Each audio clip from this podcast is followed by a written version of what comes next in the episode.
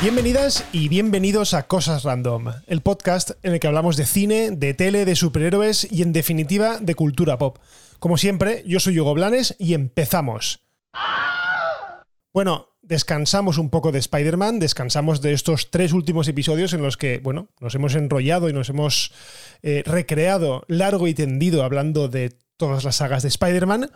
El siguiente episodio a este va a ser el análisis de Spider-Man No Way Home, ¿vale? Estoy dejando un poco de tiempo para que la mayoría podáis ver la película, porque evidentemente salió la semana pasada y es muy fácil que todavía no la hayáis visto.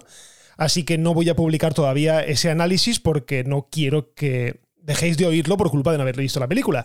Así que, bueno, mm, solo avisaros que probablemente después de Navidad, después de, de esta semana, en concreto la semana que viene, pues saldrá, saldrá el episodio.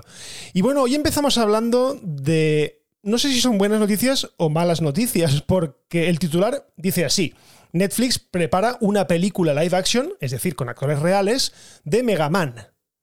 Sí, para quien no lo sepa, Mega Man es una saga de videojuegos súper antigua, ¿vale? Es de las, digamos, de las primeras que existieron. De hecho, el primer juego creo que data de 1986 para la NES, para la Nintendo. Y a partir de ahí, bueno, pues han su, han salido bastantes entregas. Concretamente creo que la saga original tiene 11 juegos, más todas las sagas paralelas que hay, como Mega Man X y compañía. En fin, es una saga bastante, bastante, digamos, asentada en el mundo de los videojuegos y en el imaginario colectivo de la gente que tenemos ya unos años. Y la verdad es que yo esta noticia la cojo un poco con pinzas y me da bastante miedo porque Netflix eh, últimamente, últimamente y desde hace bastante tiempo, es bastante dada a cargarse cosas. Ya lo ha hecho con, por ejemplo, con Cowboy Bebop, que es un anime el cual adaptó recientemente además y que bueno, le ha salido bastante mal, de hecho la ha cancelado. También compró, como os acordáis, os acordaréis, perdón, los derechos de Jupiter's Legacy, una digamos, una saga de, de, novelas gráficas, de cómics, que también sacó la primera temporada, que fue horrorosa, de hecho aquí la analizamos. Y bueno, la verdad es que yo leyendo esto me preocupo bastante. Básicamente porque en la historia reciente del cine y los videojuegos, la verdad es que salvo contadas excepciones, la cosa siempre ha ido muy, muy mal. Recordemos Street Fighter, recordemos Tomb Raider, o sea, siempre ha sido bastante, bastante mala la conversión videojuego-película. Yo creo que únicamente la película de Sonic, que es una película que mezcla animación con actores reales, ha sido digamos, un éxito. A mí particularmente me gustó mucho la película de Sonic. De hecho, espero con ansias la segunda parte, eh, además cuyo tráiler se estrenó la semana pasada y la verdad es que pinta muy muy bien. Pero bueno, yo no sé qué esperar con una película live action de Mega Man, porque para mí Mega Man son dibujos animados, es animación, es algo, digamos, no sé, no sé cómo explicaroslo, pero no lo veo como algo live action y mucho menos tomado en serio como, no sé, si lo hacemos con actores reales, hagamos que Megaman, que Megaman sea, sea un tío pues, pues fornido. No, es que no, no lo veo, porque al, al final Megaman es un robot, es un niño, es un niño que tiene un cañón en la mano y que tiene la habilidad de absorber el poder de aquellos enemigos a los que destruye. Entonces, no sé qué va a salir de aquí. Todavía no hay ni fecha ni, por supuesto, reparto confirmado. Simplemente Netflix ha anunciado el proyecto. Así que yo lo espero con mucho escepticismo. De hecho, ni siquiera, creo que ni siquiera tengo ganas de que pase, porque yo creo que el 90% de posibilidades va a ser una mierda. Así de claro os lo digo. O sea, últimamente lo que adapta Netflix, salvo contadas excepciones, ya lo he dicho. Eh, de hecho, Creo que lo último de videojuegos que medianamente tiene un pase es la serie de The Witcher. Yo particularmente no pasé de la primera temporada, no me gustó. La primera temporada me pareció un rollazo. He estado leyendo que la segunda mejora bastante la primera, pero no sé si tendré valor y fuerzas para retomar la primera temporada y ya de paso ver la segunda. Así que, bueno, aquí queda esto, eh, esta noticia de que Netflix quiere hacer una película de Mega Man. Yo, lo que os digo, no las tengo todas conmigo. Y seguimos con malas noticias, al menos malas noticias para los fans de Star Wars como yo, que pensábamos que el 2022 nos iba a traer una tercera temporada de The Mandalorian. Bueno, digo malas noticias porque parece, se dice, se comenta que esa tercera temporada no va a llegar en 2022, sino que va a llegar en 2023. ¿Y por qué? Bueno, la semana pasada eh, Disney Plus lanzó una especie de vídeo recapitulatorio de aquello que podríamos o que veremos en 2022. Naturalmente, digo esto porque en dicho vídeo no aparece ni rastro de, de Mandalorian, ninguna imagen, nada en absoluto que haga referencia a la tercera temporada de la serie del Mandaloriano. Bueno, esto se puede llegar a entender porque la producción apenas acaba de empezar, ¿vale? Con todos los retrasos que tenemos últimamente y todo, pues acaban de empezar a rodarla y lógicamente no tienen nada, o casi seguro que no tengan nada de material para enseñar, nada, aunque sea un pequeño previo. Así que no me extraña en absoluto que la serie no llegue en el año 2022. Bueno, tampoco es para preocuparse porque el 2022 viene bastante lleno en cuanto a estrenos de Star Wars se refiere, porque está confirmadísimo para el primer tercio del año que tendremos la serie de Obi-Wan Kenobi, también tendremos la serie de Andor y creo que se me olvida alguna otra que acabará de completar el año galáctico del 2022. Así que bueno, no tendremos tercera temporada de Mandalorian, pero estoy seguro de que vamos a tener bastante contenido de Star Wars. Y seguimos con una noticia que a mí me ha dejado bastante sorprendido, y es que el general Zod, el malo del hombre de acero de la primera película de Superman, parece que se rumorea que va a aparecer en la próxima película de The Flash. ¿Vale? El actor Michael Shannon se rumorea que, se dice por ahí, que está filmando las escenas para aparecer en la próxima película del velocista escarlata. Bien, teniendo en cuenta que esta película va a ser como una especie de popurrí de todo, que va a abrir temas de multiverso y temas de realidades alternativas del universo de DC, pues no sería para nada descabellado que el general Zod, como os he dicho, interpretado por Michael Shannon, estuviese por ahí de alguna manera involucrado. Esto la verdad es que de confirmarse molaría bastante porque sí, bien, es un personaje que a mí al principio me sacaba un poco de mis casillas, chillaba mucho y eso la verdad es que siempre me sacaba un poco de la película. Reconozco que el actor Michael Shannon es un tío de puta madre, es un actor como la copa de un pino y estoy seguro de que si le dan una segunda oportunidad para hacer de Zod no sé si de otra manera, pero volver a abordar el personaje, yo creo que lo podría hacer bastante, bastante bien. Además, esto podría abrir la puerta también a que el Superman de Henry Cavill tuviese cabida también en esta película. Ojalá que sea que sí. Pero bueno, la verdad es que no hay nada confirmado y yo solo espero que, bueno, que esta película nos sorprenda como parece que tiene toda la pinta, que esta película va a ser como una especie de vamos a arreglar todo el desaguisado que tenemos aquí con DC montado y para ello pues cogeremos la excusa o tomaremos la excusa de los viajes en el tiempo y los viajes entre realidades que realiza The Flash.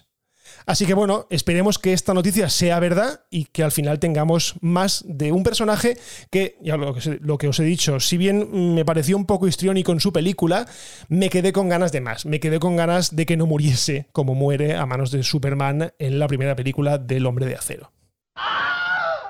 Y bueno, no dejamos el universo de DC porque se ha confirmado que a raíz de la película o de la próxima película de Batman, la protagonizada por Robert Pattinson, va a haber una serie de HBO Max centrada en el personaje de Colin Farrell, es decir, del pingüino, del malvado, mm, digamos, capo del crimen de la ciudad de Gotham, que aparecerá evidentemente en la película de Batman. Lo que pasa es que, bueno, no sabemos si esto va a ser una historia de orígenes, algo que nos contará lo previo a la película, o bien que nos contará lo que pasa después de la película. Esto queda un poco un misterio. La verdad es que este movimiento es bastante inteligente y es algo parecido a lo que han hecho con el Escuadrón Suicida y con el personaje de John Cena, con el Peacemaker, que de aquí a un par de semanas o tres tiene previsto su estreno de la serie propia del personaje basándonos en lo que ya pasó en la película de Escuadrón Suicida. Así que bien, esta dinámica de HBO de estrenar series, digamos, grandes, de, gran entidad, tipo lo que está haciendo Marvel, también dentro del universo de DC, pues me parece perfecto para desarrollar más los personajes. Porque además, el personaje de Colin Farrell, el personaje del pingüino, tiene una pinta muy, muy extraña y muy interesante. Es decir, no es el arquetipo de pingüino como vimos, por ejemplo, en Batman Vuelve, en la Batman de Tim Burton, que en aquel entonces fue interpretado por fantásticamente, por cierto, por Danny DeVito. No, aquí tenemos un carácter menos burlón, menos menos de cómic y más de mafioso. Más, eh, de hecho, se rumorea o se dice que se ha basado bastante en los personajes del padrino para crear a este como digo, a este capo del crimen, a este villano de la saga de Batman.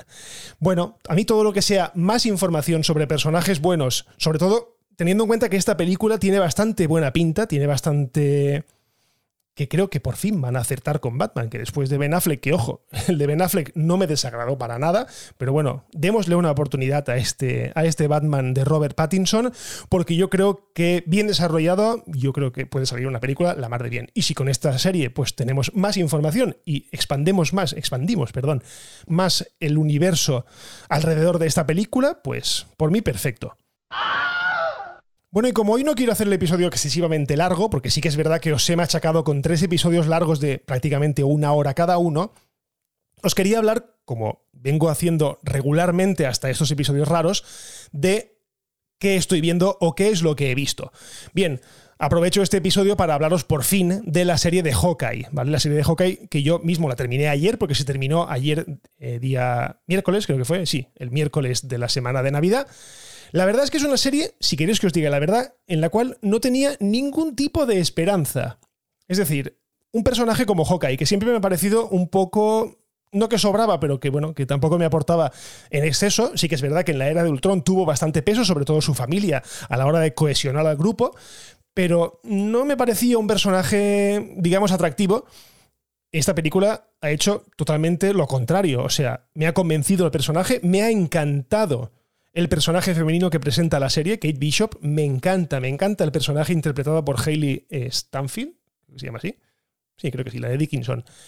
¿Y qué queréis que os diga? No os voy a detallar ningún tipo de trama ni nada, ni de spoiler, solo os digo que la veáis. Son además seis episodios, es bastante cortita, una lástima, pero bueno, tiene muchas sorpresas, muchas cosas que a los fans nos hace volvernos locos, porque al final es lo que nos gusta a los fans, que nos sorprendan y que nos den un producto que nos divierta. Y en este caso, después de las series que nos ha dado Marvel, que bueno, con altibajos, pues hemos tenido algo un poco irregular. A mí esta serie me ha gustado muchísimo. Además, el hecho de que estuviese ambientada en Navidad, pues digamos que ayuda bastante porque, bueno, estamos en Navidad, prácticamente nosotros también, y nos hemos sentido bastante identificados con la época.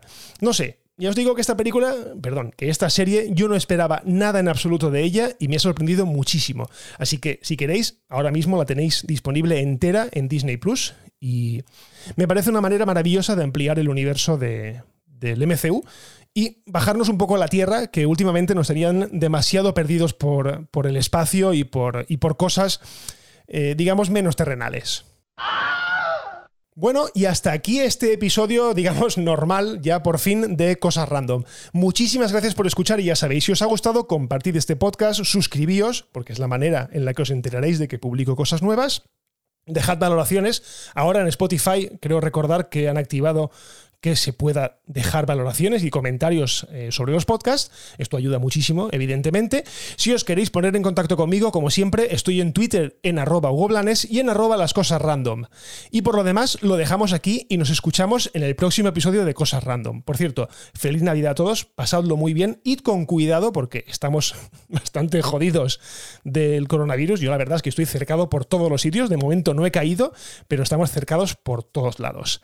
Así que nada, un abrazo y adiós.